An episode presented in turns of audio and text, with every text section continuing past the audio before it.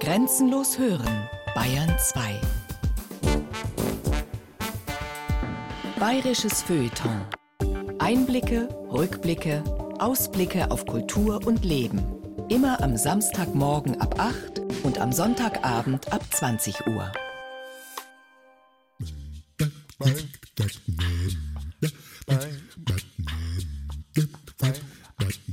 Ein tragischer Fall.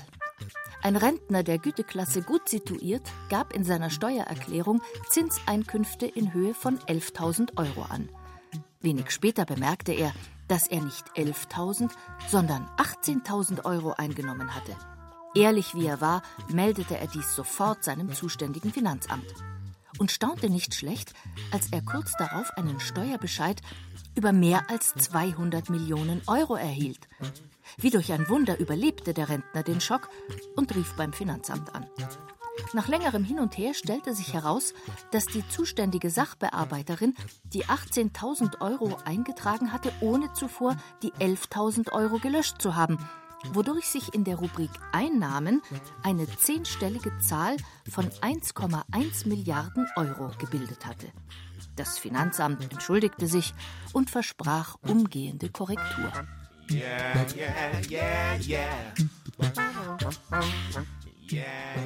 Nach einigen Wochen zog der Bankautomat kommentarlos die EC-Karte des Rentners ein. Recherchen bei der Bank ergaben, dass das Finanzamt eine erste Steuerrate von 13 Millionen abgebucht hatte, was selbst das Konto eines Rentners der Güteklasse gut situiert zur Explosion brachte. Der Rentner schaltete einen Rechtsanwalt ein, dieser schrieb einen Brief an das Finanzamt und innerhalb weniger Tage war die Sache bereinigt. Ende gut, alles gut? Nicht ganz. Denn der Rechtsanwalt bezifferte gegenüber dem Finanzamt seine Honorarforderungen, welche er aus dem Streitwert von mehr als 200 Millionen errechnete, auf 2,5 Millionen Euro. Das Finanzamt weigerte sich. Der Rechtsanwalt klagte und bekam vor Gericht Recht. 2,5 Millionen Euro für einen einzigen Brief. Der Rentner und der Rechtsanwalt prosteten einander zu. Die Kosten trug der Steuerzahler.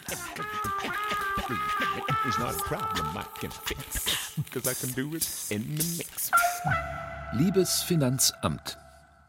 Geschichten von Steuern und Steuersündern. Eine Steuererklärung von Thomas Kernert.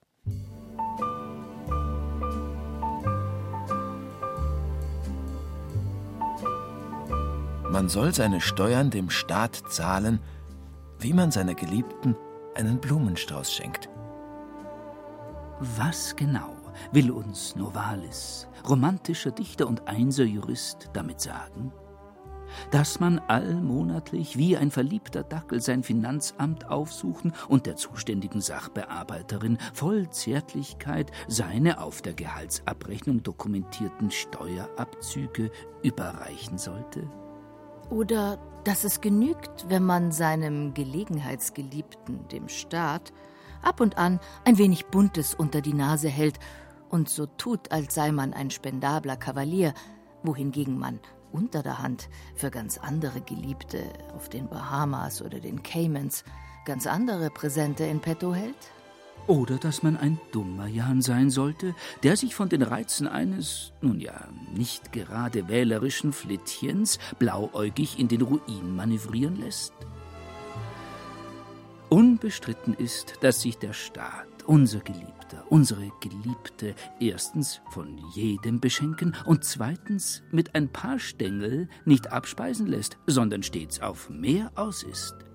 Neben den Rosen der Einkommenssteuer, den Veilchen des Solidaritätszuschlages und den Osterglocken der Kirchensteuer müssen selbstverständlich auch folgende Steuern floral äh, bzw. pekuniär bedient werden. Die Hundesteuer. Die Gewerbesteuer. Die Vergnügungssteuer. Die Kapitalertragssteuer. Die Schaumweinsteuer. Die Körperschaftssteuer. Die Süßstoffsteuer. Die Kfz-Steuer. Jeder weiß es. Der Staat braucht Geld, wie eine Blumenvase Wasser oder eine Luftmatratze Luft. Ohne Geld ginge der Staat auf der Stelle unter. Oder wie es der bayerische Staatsrechtsprofessor Josef von Pötzl 1877 etwas hölzern formulierte Die Verwirklichung der Zwecke des Staates durch den Inhaber der Staatsgewalt ist von dem Besitz einer gewissen Summe von materiellen Gütern bedingt, welche direkt oder indirekt als Mittel zur Durchführung jener Zwecke notwendig sind. Da diese Durchführung jener Zwecke nicht bloß ein Recht, sondern zugleich eine Pflicht des Staatsoberhauptes ist, so muss ihm auch die Machtbefugnis zustehen, diejenige Masse von materiellen Gütern beizuschaffen, welche zur Erreichung des genannten Zweckes erforderlich sind. Zwei Begriffe faszinieren den verliebten Blumenfreund ganz besonders. Da wären zum einen die Zwecke, zum anderen die Mittel. Heutzutage gibt der Inhaber der Staatsgewalt, sprich die Bundesregierung, gut die Hälfte ihrer Einnahmen für Transferleistungen aus. Entsprechend korpulent präsentiert sich Jahr für Jahr der Etat des Bundesministeriums für Arbeit und Soziales. Wesentlich magerer ist das Bundesministerium der Verteidigung pekuniär munitioniert. Dennoch steht es auf Platz zwei, gehört also ganz wesentlich zu den Zwecken deren Willen wir Steuern zahlen. Das Bundesministerium für Bildung und Forschung würde sich eben deshalb, sofern vorhanden, einen Finger abschneiden, dürfte es auch nur einmal an den Summen für die Verteidigung schnuppern.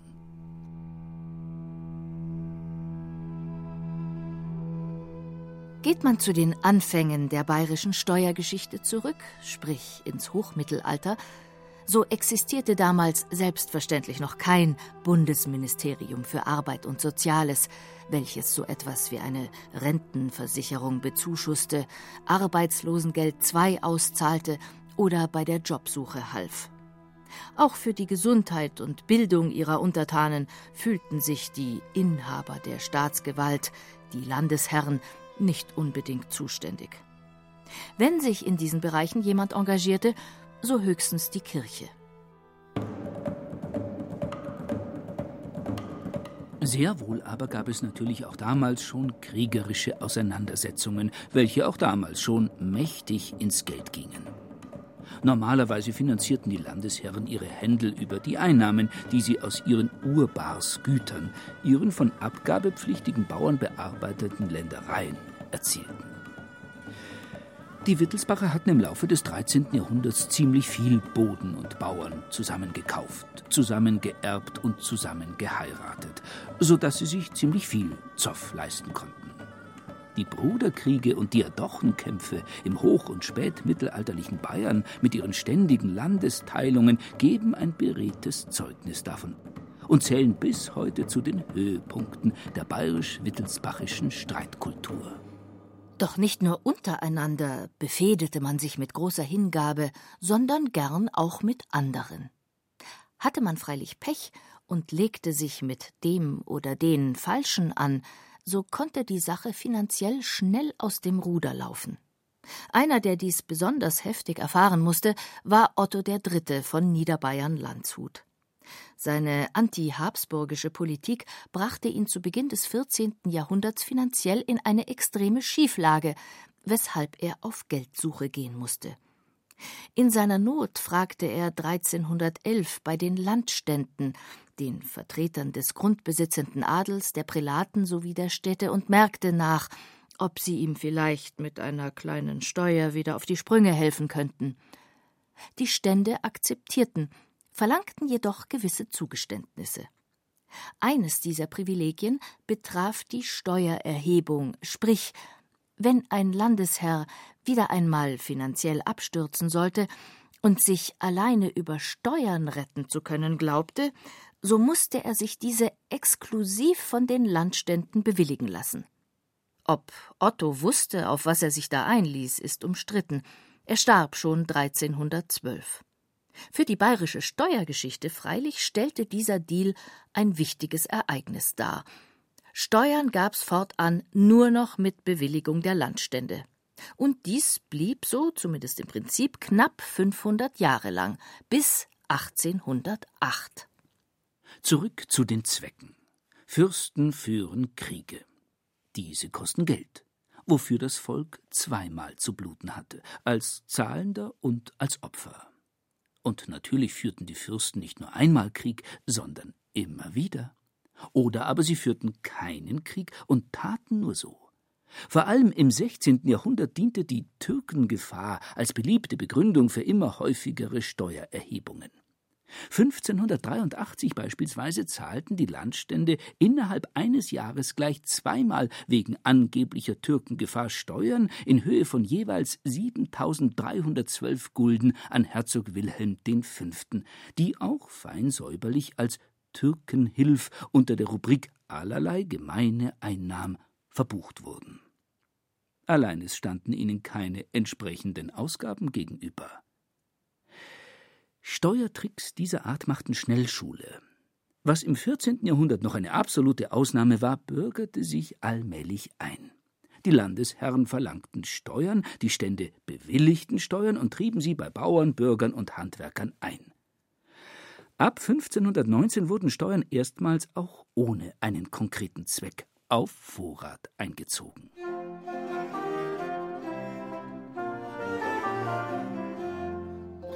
Aus Sicht der Landesherren war dies natürlich eine feine Sache. Denn nicht nur die Kriegskunst kostete Geld, sondern auch die Heiratskunst.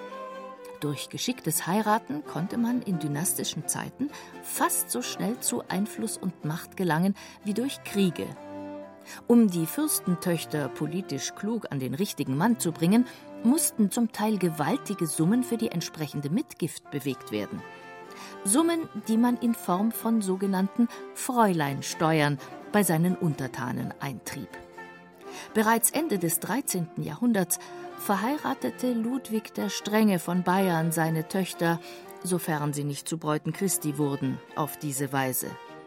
In den folgenden Jahrhunderten kündete die Geburt einer Prinzessin stets neue Fräuleinsteuern an, was die allgemeine Freude an der fürstlichen Fertilität erheblich trübte. Dass auch die männlichen Stammhalter mit steuerlichen Mitteln unter die Haube gebracht wurden, war nur noch eine Frage der Zeit.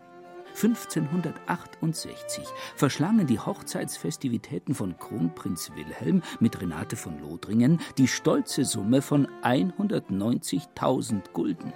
18 Tage lang dauerte die Party, für die Orlando di Lasso eigens eine Festmusik komponierte. Wenn man bedenkt, dass die Einnahmen aus dem herzoglichen Kammergut zu jener Zeit jährlich gerade einmal rund 200.000 Gulden betrugen, lässt sich erahnen, mit welchen Summen die Öffentlichkeit für die Zwecke der Inhaber der Staatsgewalt zur Kasse gebeten wurde.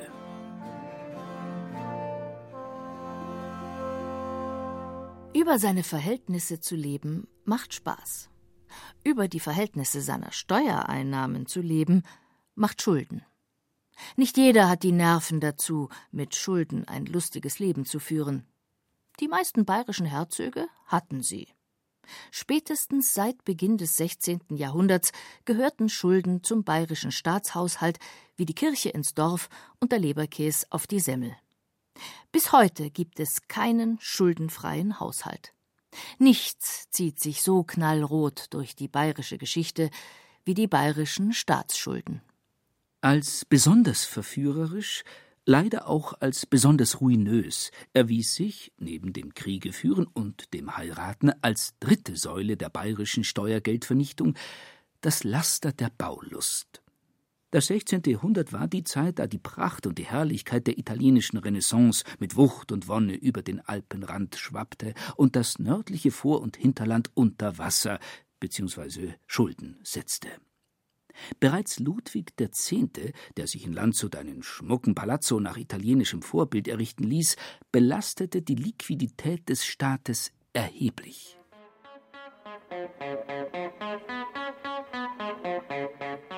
Sein Nachfolger Albrecht V. freilich war noch ein paar Nummern ehrgeiziger, bauwütiger und nervenstärker. Ohne auf seinen Schuldenstand zu achten, ließ er neben anderen Immobilien die Münchner Residenz um den Bau des Antiquariums, des bis dahin und noch heute größten Renaissance-Raums nördlich der Alpen erweitern. Allenthalben in Europa machte die Rede von der bayerischen Pracht die Runde. Allenthalben in Europa machte aber auch die Rede von den bayerischen Schulden die Runde. 1577, zwei Jahre bevor Albrecht V. das Zeitliche segnete, hatte er nicht nur die Steuern der Landstände bereits um das Vierfache belastet, sondern stand darüber hinaus bei 150 Gläubigern bauchnabeltief in der Kreide. Unter den Hauptdarlehensgebern befanden sich die Stadt München, die Augsburger Fugger, das Kapitel des Stifts zum jungen St. Peter zu Straßburg, aber auch viele adlige Privatpersonen. Diese Zusammensetzung erklärt übrigens, warum die Landstände die Steuerforderungen ihres Landesherrn stets so duldsam absegneten. Als Zinsgeber und Gläubiger saßen sie an beiden Enden der Wurst und profitierten von diesem Schuldensystem. Freilich nur, solange es haarscharf an der Pleite vorbeischrammte. Genau dies jedoch war unter Herzog Wilhelm V. schließlich nicht mehr gewährleistet. Dieser Herzog übertraf seine Vorgänger in der Kunst des Brassens noch um Längen. Bevor er im Alter zu einem Zeloten mutierte und sich den Beinamen der Fromme erwarb, warf er mindestens 20 Jahre lang das Geld säckeweise aus dem Fenster. Er baute die Burg Trausnitz in Landshut um, initiierte das alte Schloss Schleißheim, ließ die Grottenhoftrakte der Münchner Residenz und die Maxburg errichten, gründete das Hofbräuhaus und finanzierte Kirche und Kolleg der Jesuiten in München. 1588 stellten die Landstände jegliche Zahlung an den Herzog ein. Wenig später bewilligten sie dennoch eine regelmäßige Kammergutsbesserung von jährlich 50.000 Gulden. 1597 präsentierten sie Wilhelms Sohn und Mitregenten Maximilian I. schließlich die Rechnung. Innerhalb von 17 Jahren hatten sie für den Landesherrn 14 Millionen Gulden an Steuern eingetrieben und sich dabei selbst hoch verschuldet. Mindestens ein Drittel der Ausgaben des Landes bestand mittlerweile aus Schuldtilgungen und Zinsen. Die aktuelle Kassenlage 664 Gulden. Der fromme Wilhelm trat zurück. Bayern rang nach Luft. Und wäre wahrscheinlich mit Pauken und Trompeten pleite gegangen, hätte nicht Maximilian I. die Notbremse gezogen. Persönlich anspruchslos drosselte er zunächst die Kosten seines Hofstaates drastisch. Doch mit ein bisschen Sparen allein hätten Bayerns Finanzen längst nicht mehr saniert werden können, zumal auch Maximilian sowohl dem Kriegführen siehe den Dreißigjährigen, als auch der Baulust, siehe den weiteren Ausbau der Residenz, in hohem Maße frönte. Und so tat er das, was alle Inhaber der Staatsgewalt irgendwann am allerliebsten tun. Er suchte nach neuen Einnahmequellen. Diese fand er vor allem im sogenannten Neuzoll, einer Exportsteuer auf Weizen, sowie in einem Getränk, das erst im Laufe des 16. Jahrhunderts von Böhmen kommend in Bayern heimisch geworden war, dem Weißbier. Geschickt sorgte Maximilian dafür, dass die zahlreichen privaten Weißbierbrauereien allmählich in landesherrlichen Besitz übergingen und schuf so ein Weißbiermonopol, das bis 1798 Bestand hatte und in all diesen Jahren den bayerischen Finanzen beste Dienste erwies. So groß die Unterschiede zwischen Schulden machen, Schulden aussitzen und Schulden tilgen prinzipiell auch sein mögen, bei all diesen über die Jahrhunderte hinweg kontinuierlich praktizierten landesherrlichen Tätigkeiten sind es am Ende doch stets die gleichen, welche ihre Hälse bzw. Portemonnaies hinzuhalten haben. Die Steuerzahler. Die im bayerischen Mittelalter für jeden Grunduntertanen geltende Steuer war die sogenannte Landsteuer. Sie erfasste Vermögen, sei es Grund oder Vieh, sowie die daraus erzielten Erträge. Die Bemessungsgrundlagen waren zunächst sehr pauschal und oftmals alles andere als gerecht. Im 14. Jahrhundert betrug die Landsteuer in etwa ein Achtel der Habe, stieg aber in den folgenden Jahrhunderten kontinuierlich an. Neben der Landsteuer gab es ab dem 16. Jahrhundert noch die sogenannte Standsteuer, welche von den Ständen zu leisten war und nicht auf die Grunduntertanen umgelegt werden konnte. Damit jedoch nicht genug. Das Fatale an Steuern ist, dass man mit ihnen nicht nur Grund- oder Viehbesitz, Erträge oder Löhne besteuern kann, sondern so gut wie alles. Im alten Ägypten wurde einst der Nilschlamm besteuert, im Russland Peter des Großen Rauschebärte, in Frankreich, England, Spanien und den Niederlanden Fenster. Wer aus einem Fenster blicken wollte, musste Fenstersteuer zahlen. Die Höhe richtete sich nach Anzahl und Größe der Fenster. Noch heute kann man in London oder Paris an Altbauten zugemauerte Blindfenster sehen. Ein Steuersparmodell ante Panama.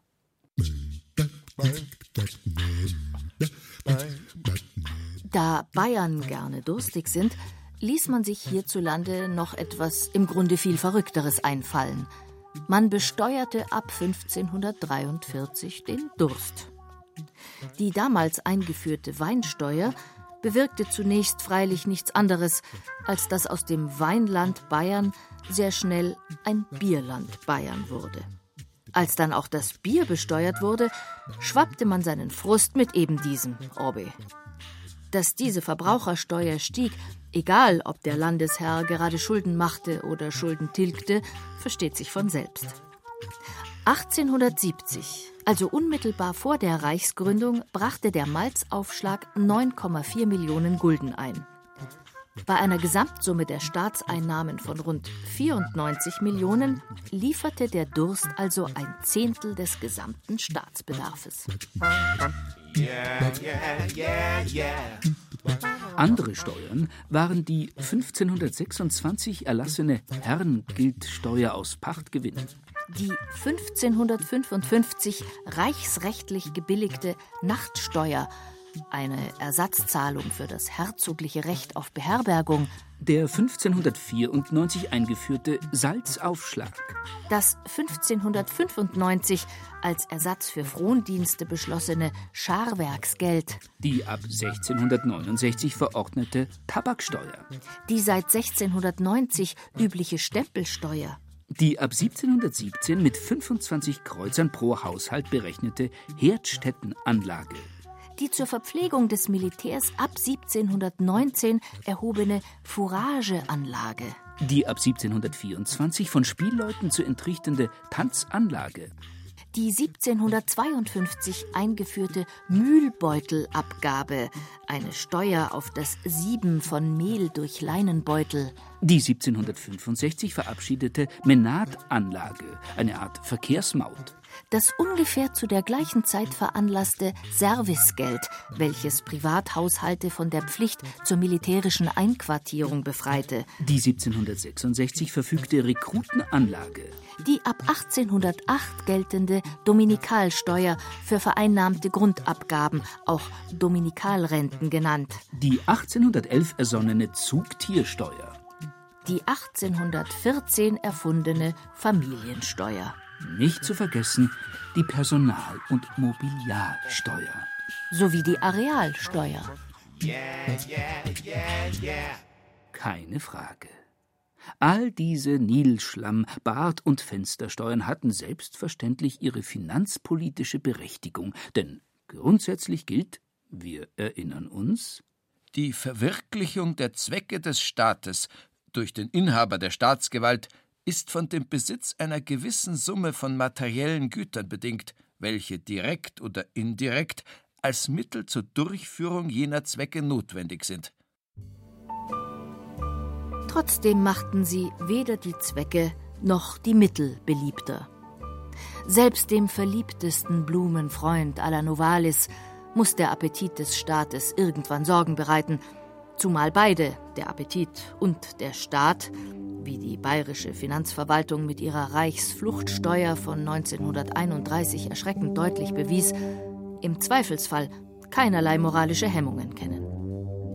Besagte Reichsfluchtsteuer verfügte, dass Juden bei der Auswanderung ein Viertel ihres Vermögens direkt abführen, den Rest in eine ausländische Währung umtauschen mussten, wobei der Staat letztendlich rund 96 Prozent der Summe für sich behielt.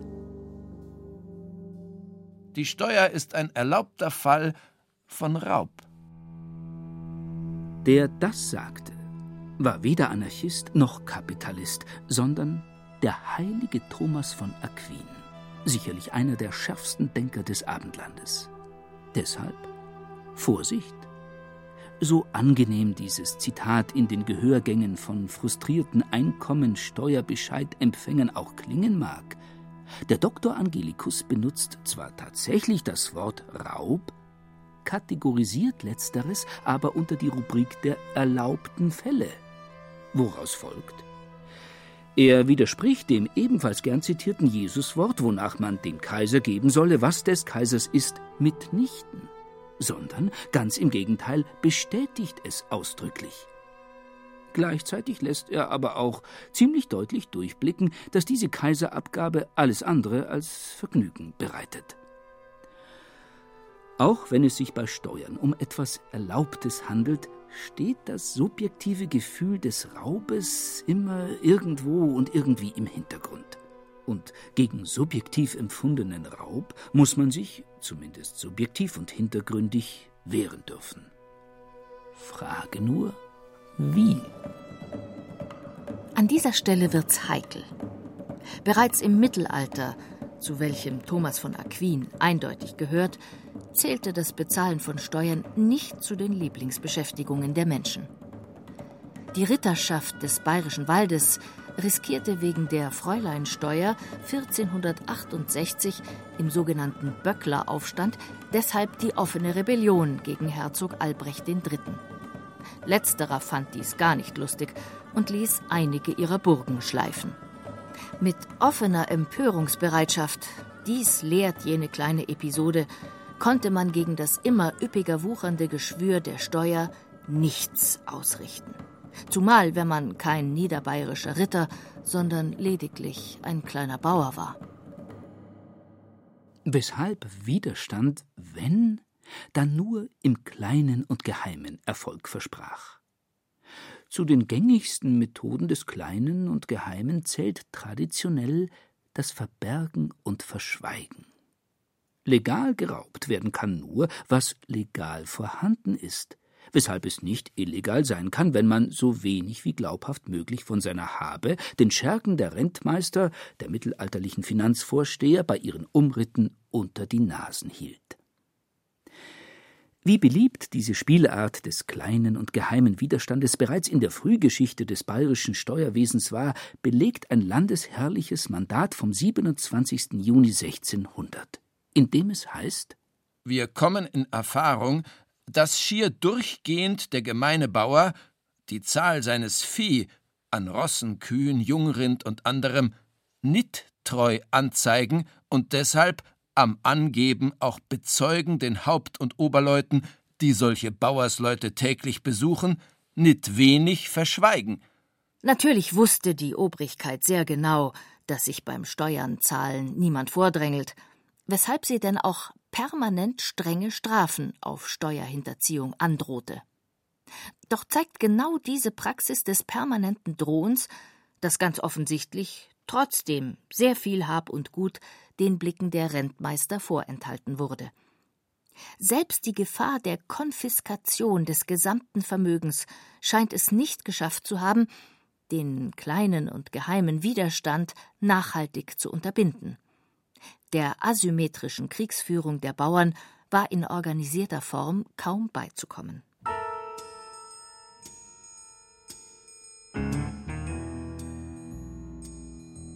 Und nicht nur die Bauern hinterzogen. Die immer zahlreicher werdenden Aufschläge, sprich Verbrauchersteuern, transportierten den kleinen und geheimen Widerstand nach und nach fast notgedrungen in die Mitte der Gesellschaft. Die diversen Wein-, Brandwein- und Bieraufschläge beispielsweise inspirierten nicht nur die Wein-, Brandwein- und Bierproduzenten, sich möglichst geheimnisvoll und verschlossen zu geben, sondern selbstverständlich auch Händler, Wirte und Konsumenten.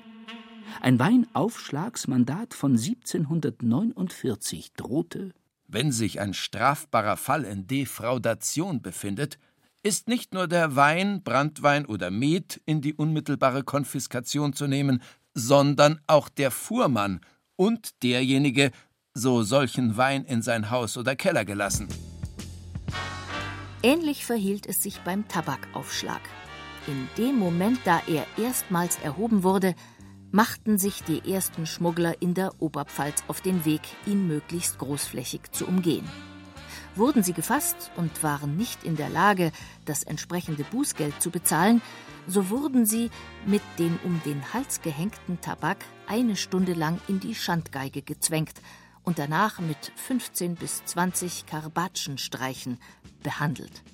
Und selbst dann, wenn sich die legal raubende Obrigkeit in Ausnahmefällen gar zu einer sozialen Geste hinreißen ließ, wurde diese sogleich klein und geheim hintergangen.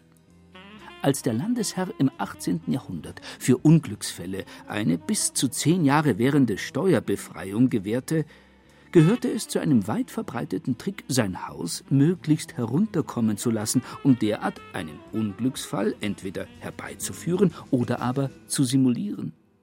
In einer Landesverordnung heißt es Es ist zu einer Gewohnheit geworden, dass jeder Untertan gemeiniglich, um nur Steuerfreijahre erschleichen zu können, die Baufälle bei seinem Haus und übrigen Gebäuden so lange anstehen lassen, bis sich jeder in demselben gar nicht mehr sicher weiß. Um den munteren Kleinkrieg gegen das Steuerzahlen zumindest ein wenig einzudämmen, animierte man im 18. Jahrhundert die zuständigen Steuerbeamten mittels Denunziationsprämien zu mehr Wachsamkeit gegenüber ihrer Kundschaft. Die Auswirkungen dieser Maßnahme zeigten sich freilich weniger in den Finanzkassen als im gesellschaftlichen Umgangston. Immer häufiger wurden Steuerbeamte von ertappten Kleinkriegern verbal sehr unfein attackiert.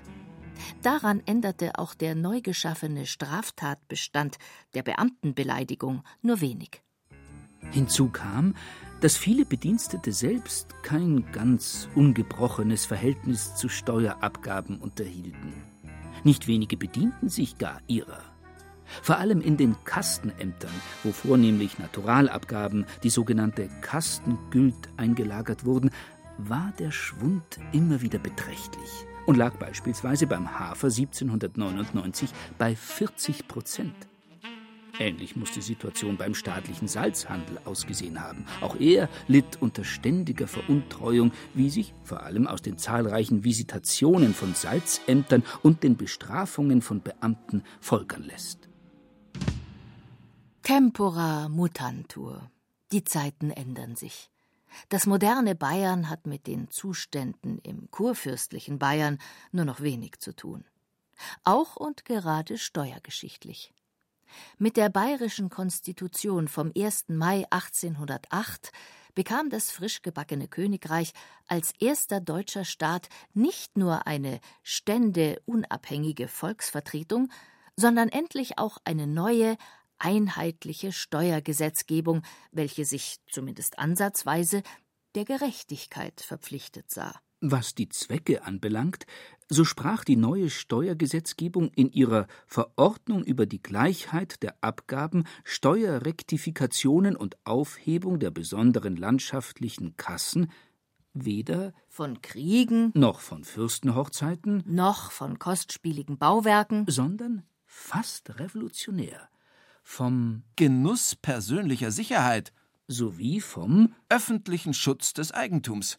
Auch wenn Steuern per Definitionem keine Ansprüche auf individuelle Gegenleistungen anmelden können, so wurden hier doch Zwecke insinuiert, die bis heute das Steuerzahlen zumindest theoretisch erleichtern.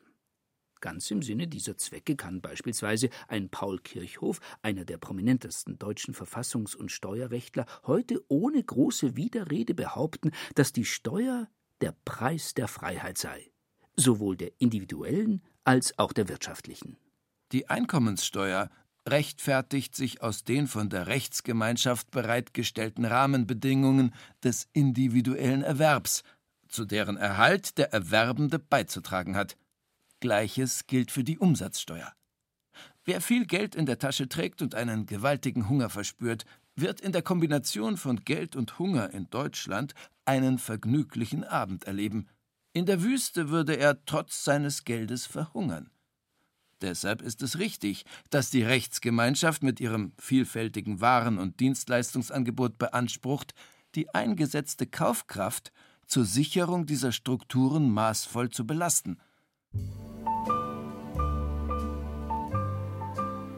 Verstanden?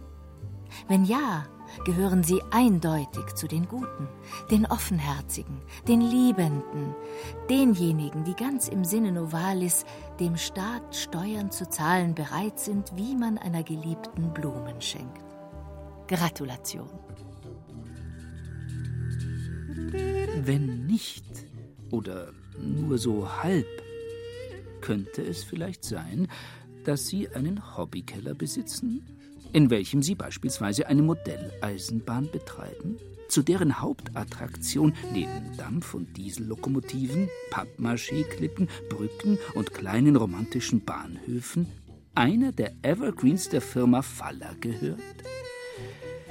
Gemeint ist der Bausatz brennendes Finanzamt im Maßstab 1 zu 87 mit kunstvoll rauchgeschwärzter Fassade sowie einem Rauchgenerator, welcher neben an Brandflackern erinnernden Lichteffekten für dichten Qualm aus den Fensteröffnungen sorgt und dadurch die fast lebensechte Illusion einer brennenden Finanzbehörde erzeugt. Das vom Hersteller empfohlene Alter für den Erwerb dieses Bausatzes liegt bei 14 Jahren. James Bond und vergleichbare Actionfilme sind ab zwölf. Selbstverständlich wären sie deshalb noch lange kein jugendgefährdender Brandstifter und noch nicht einmal ein Schweizer Nummernkontobesitzer.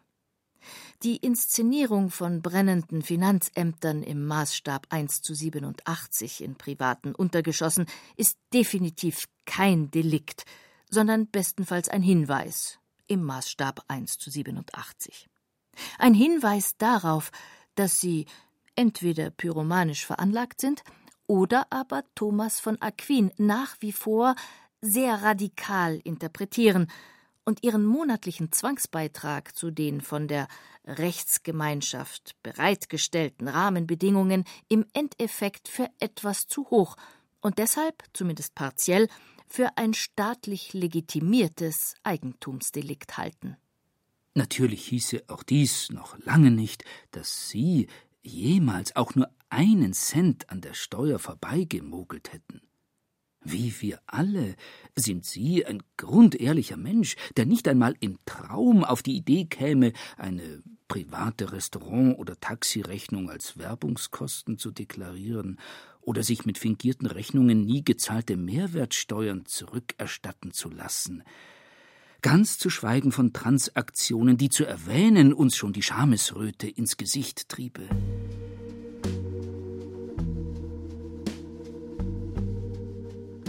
Gleichwohl kann es definitiv das seelische Gleichgewicht in Mitleidenschaft ziehen, wenn man 16 Stunden pro Tag schuftet, infolgedessen drei, vier oder 500.000 Euro im Jahr verdient und dafür von seinem Steuerbescheid mit fünf oder gar sechsstelligen Beträgen abgewatscht wird. Schlimmer noch, Sie arbeiten 16 Stunden pro Tag und verdienen trotzdem nur Erdnüsse, mit denen Sie sich keinen vergnüglichen Abend zu leisten imstande sind, die Sie gleichwohl mit einem gefräßigen, dicken Eichhörnchen teilen müssen, einem Eichhörnchen, das die Rahmenbedingungen des individuellen Erwerbs unter anderem mit G7-Gipfeln absichert, welche 28 Stunden dauern und laut Auskunft des Bundes der Steuerzahler in Bayern 360 Millionen Euro kosten. Jede Sekunde dieses Treffens kostet mehr, als Sie jemals in einem Monat verdienen können. Was genau geht Ihnen dabei durch den Kopf? auf welcher Wiese Sie Ihrer Geliebten, Ihrem Geliebten im nächsten Monat die Blumen pflücken werden? Oder ob es nicht doch ein klein wenig sinnvoller sein könnte, sich mit ein klein wenig Schwarzarbeit ein paar Tage Urlaub in Elmau hinzuzuverdienen? Nichts von alledem. Ihre Dankbarkeit, in einer Rechtsgemeinschaft zu leben, die sie durch ihr Warenangebot vor dem Hungertod bewahrt, bewahrt sie auch vor allen Spekulationen, die dem fetten und gefräßigen Eichhörnchen schaden könnten. Sie sind tierlieb. So wie Uli Hoeneß. Als sein Hund Kuno, ein Labrador, in die ewigen Jagdgründe enteilte, saß der ehemalige Bayernpräsident nicht ganz freiwillig in einem Landsberger Einzimmer-Appartement und trauerte um seinen vierbeinigen Freund. Kuno und Uli waren angeblich unzertrennlich. Trotzdem hat der Uli, der die Rahmenbedingungen des individuellen Erwerbs herstellenden Rechtsgemeinschaft Steuern in Höhe von über 28 Millionen Euro vorenthalten. Keine Frage. Das war ziemlich ungeschickt. Zumal der Uli immer wieder beteuert hatte, volle Steuern zu zahlen und sich auch sonst sehr altruistisch in Szene setzte. Und so streckten sich ihm die Zeigefinger seiner Mitbürger ganz besonders spitz entgegen, als die Sache ruchbar wurde. Allenthalben paarte sich die moralische Entrüstung der Anständigen mit dem Neid der zu kurz gekommenen und der Betroffenheit der Tier- und Sportsfreunde. Die Häme hyperventilierte. Der Runde muss ins Eckige, titelte die Berliner BZ. Game over, coverte der Spiegel. Hoeneß wechselt für 28 Millionen vom FC Bayern zur JVA, twitterte ein Fan. Das Gelächter der Gerechten kannte keine Grenzen. Ist das Delikt der Steuerhinterziehung demnach längst ein Auslaufmodell? Wird Thomas von Aquin heute nicht mehr polemisch, sondern etwas distanzierter und differenzierter verstanden? Zahlt der postmoderne Uli Hoeneß Bescher seine Steuern ohne Tränen und Tricks und akzeptiert das scheinbar Unvermeidbare? Schön wär's. Allein 25.000 panische Steuerzahler flüchteten sich unmittelbar nach der Uli Hoeneß-Affäre in die Selbstanzeige, um so einer Bestrafung zuvorzukommen. Seit 2010, als die erste Steuer-CD aufgekauft wurde, gingen insgesamt mehr als 70.000 Großverdiener bei den Behörden beichten. Darunter moralisch so integre Personen wie Alice Sophie Schwarzer oder der grünen Politiker Anton Hofreiter. Andere waren verschwiegener und wurden erwischt. So der Wiesenwirt Sepp Krätz, der passionierte Wahlmünchner Boris Becker oder der bayerische Schlagersänger Patrick Lindner. Allein diese, doch sehr imposante Spitze des Eisbergs lässt erahnen, was sich unter der Wasseroberfläche abspielt. Auch der demokratische Rechtsstaat mit seiner extrem filigranen Steuergesetzgebung hat alte Aversionen ganz offensichtlich nicht neutralisieren können. Muss man aus der fast schon obsessiven Antipathie gegenüber Steuern, egal ob diese die Spleens eines Fürsten alimentieren oder der Aufrechterhaltung eines demokratischen Gemeinwesens dienen, am Ende gar den Schluss ziehen, dass es sich bei der Steuerhinterziehung um so etwas wie eine anthropologische Konstante handelt. Eine anthropologische Konstante bezeichnet etwas, das zur Natur des Menschen gehört, unabhängig von besonderen kulturellen, sozialen, psychischen oder physischen Einflüssen. Ein Beispiel wäre die Anlage für das Empfinden von Angst. Jeder Mensch kennt sie, jeder hat sie irgendwann. Verbreiten Steuern kulturunabhängig Angst? Vielleicht nicht allein die Steuern, sicherlich aber das Finanzamt. Es bedient sich seltsamer, ziemlich bizarr gestalteter, in Mantelbögen gehüllter, doch auch in elektronischer Form nicht sehr viel intuitiver in Erscheinung tretender Formulare, in welchen in einer seltsamen, dem Hochdeutschen nur rudimentär zuzuordnenden Pidgin-Sprache unter Bezug auf seltsame, keinem Laien auch nur ansatzweise geläufigen Paragraphen seltsame Fragen gestellt werden, die in seltsam anmaßender Weise Dinge in Erfahrung bringen wollen, die mancher Ehemann nicht einmal seiner Ehefrau anvertrauen würde. Dem von Natur aus gschammigen Bayern ist es mehr als peinlich, sich vor einem ihm völlig unbekannten Steuerbeamten finanziell bis auf die Haut zu entblößen. Bis heute ist der Steuerzahler für das Finanzamt kein Kunde, kein Bürger und auch kein kulturfähiges Lebewesen mit einer personalen Identität, sondern ausschließlich eine elfstellige Steuernummer, die gemäß eines hochkomplexen Steuergesetzes bestimmte Beträge ihres Einkommens zu bestimmten Terminen ohne jegliche persönliche Gegenleistung abzuliefern hat. Diese völlig empathielose Verdinglichung bzw. Vernummerung stellt nicht nur die Unantastbarkeit der menschlichen Würde auf eine harte Bewährungsprobe, sondern auch und vor allem die vielleicht vornehmste, aber eben auch empfindlichste Tugend des Menschen, die Ehrlichkeit. Kann man es einer so filigranen Persönlichkeit wie Uli Hoeneß insofern verdenken, wenn er sich vom frugalen Habitus des Finanzamtes nicht gebührend respektiert fühlt? Kann man es der feinnervigen, um nicht zu sagen dünnhäutigen Persönlichkeitsstruktur des bayerischen Bürgers verübeln, wenn sie die kalte Arroganz der Finanzbehörden nicht dazu animiert, ihre Spendierhosen anzuziehen?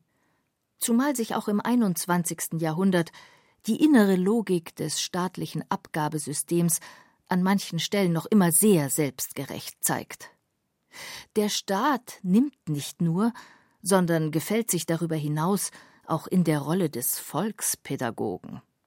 Er belastet den Konsum von bösen Dingen, wie Tabak und Alkohol, und fördert die Investition in Filme, den Schiffsbau und Schrottimmobilien. Als besonders effizient für die sittlich-moralische Veredelung des Volkes erwies sich der reduzierte Mehrwertsteuersatz.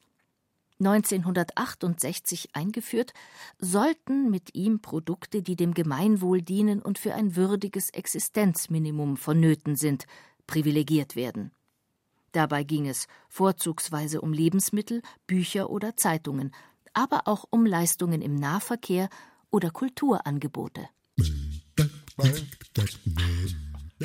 Warum dann aber besagter ermäßigter Mehrwertsteuersatz heute auch für Kreuzungen zwischen Eselhengst und Pferdestute, sprich Maultiere, sowie zwischen Pferdehengst und Eselstute, sprich Maulesel gilt? Nicht aber für reinrassige Esel, es sei denn, sie wurden zuvor geschlachtet, weiß allein der Amtsschimmel. Yeah, yeah, yeah, und wussten Sie, dass Sie für Pilze und Trüffel, die ohne Essig haltbar gemacht wurden, weniger Verbrauchersteuer zahlen müssen als für Pilze und Trüffel mit Essig? Und dass der Fiskus zwar Katzen- und Hundefutter staatlich stützt, nicht aber Babynahrung und Kinderkekse. Apropos Essen und Trinken. Einige sehr zünftige bayerische Gaststätten wie Lehners Wirtshaus oder das Gasthaus Gutenberg, nicht verschwägert oder verwandt mit dem Bayreuther Doktoranden Karl Theodor zu Guttenberg, gibt es im schönen Karlsruhe. Ebenfalls im schönen Karlsruhe gibt es einen sehr zünftigen und scharfzüngig formulierenden Philosophen namens Peter Sloterdijk. Vor ein paar Jahren entfachte Sloterdijk mit seiner These vom geldsaugenden Ungeheuer Staat eine zum Teil sehr zünftig geführte Debatte über die Tugend des pünktlichen Steuerzahlens im Angesicht der willkürlichen Untugenden des Steuerstaates, des nehmenden Ungeheuers. In bester thomasischer Tradition nannte Sloterdijk die Steuer eine rechtlich gezügelte Staatskleptokratie und forderte, den legalen Raub abzuschaffen und stattdessen in eine von mündigen Bürgern freiwillig erbrachte Abgabe umzuwandeln. Wie viel besser könnten sich alle stolzen Uli Hoeneße dieser Welt fühlen, wenn sie sich von den Finanzämtern dieser Welt nicht mehr ständig enteignet fühlen müssten, sondern mit Entzücken und Dankbarkeit begrüßt werden würden. Diese Revolution, so Sloterdijk, führte zur Abschaffung der Zwangssteuern und zu deren Umwandlung in Geschenke an die Allgemeinheit, ohne dass der öffentliche Bereich deswegen verarmen müsste. Diese Umwälzung hätte zu zeigen, dass in dem ewigen Widerstreit zwischen Gier und Stolz zuweilen auch der Letztere die Oberhand gewinnen kann. Im Namen des Stolzes, des vermeintlich mündigen Bürgers, der vom postmodernen Steuerstaat habituell nach wie vor wie ein hochmittelalterlicher Hintersasse gedemütigt wird, müssen wir dem Karlsruher prinzipiell natürlich voll und ganz recht geben. Zwang und Willkür erzeugen Verweigerung, woraus sowohl dialektisch als auch christlich, als auch aufklärerisch gedacht nur das Gegenteil folgen kann. Freiwilligkeit erzeugt Großzügigkeit. Tut sie das? Folgt man dem Darmstädter Elitensoziologen Michael Hartmann, so steigt, grob gesagt, die Aversion gegen jegliche Art von steuerartigen Zahlungen, je wohlhabender man aufgewachsen ist. Will heißen, die Jeunesse dorée zeigt sich besonders zugeknöpft. Hartmann? Sieht man sich die Bürger- und Großbürgerkinder insgesamt an, sind gut 57 Prozent gegen höhere Steuern unter den Großbürgerkindern allein sind es noch einmal fünf Prozent mehr, unter den Nachkommen der wirklich Reichen fast 72 Prozent, eine knappe Dreiviertelmehrheit. Nur jeder Neunte dagegen ist anderer Meinung. Würde diese illustre Jungschar freiwillig spenden? Wir wissen es nicht und maßen uns deshalb auch kein Urteil an. Die wesentlich wichtigere Frage lautet, würden wir selbst spenden? Zur Spende gehört die Aufforderung. Wer würde uns jenseits der Steuerpflicht an unseren Stolz und unsere Großzügigkeit erinnern? Lust und Laune? Interessen und Versuche der Einflussnahme? Geschickt lancierte Gratifikationen und handfeste Bestechungsversuche? Oder lässt sich am Steuern zahlen letztlich nichts ändern. Weil der Mensch Mensch ist und der Staat Staat.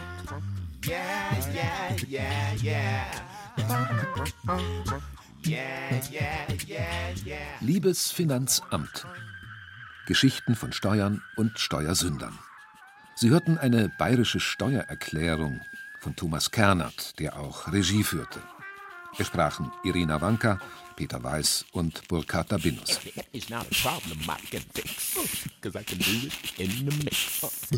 Ton und Technik Roland Böhm, Redaktion Ulrich Klenner.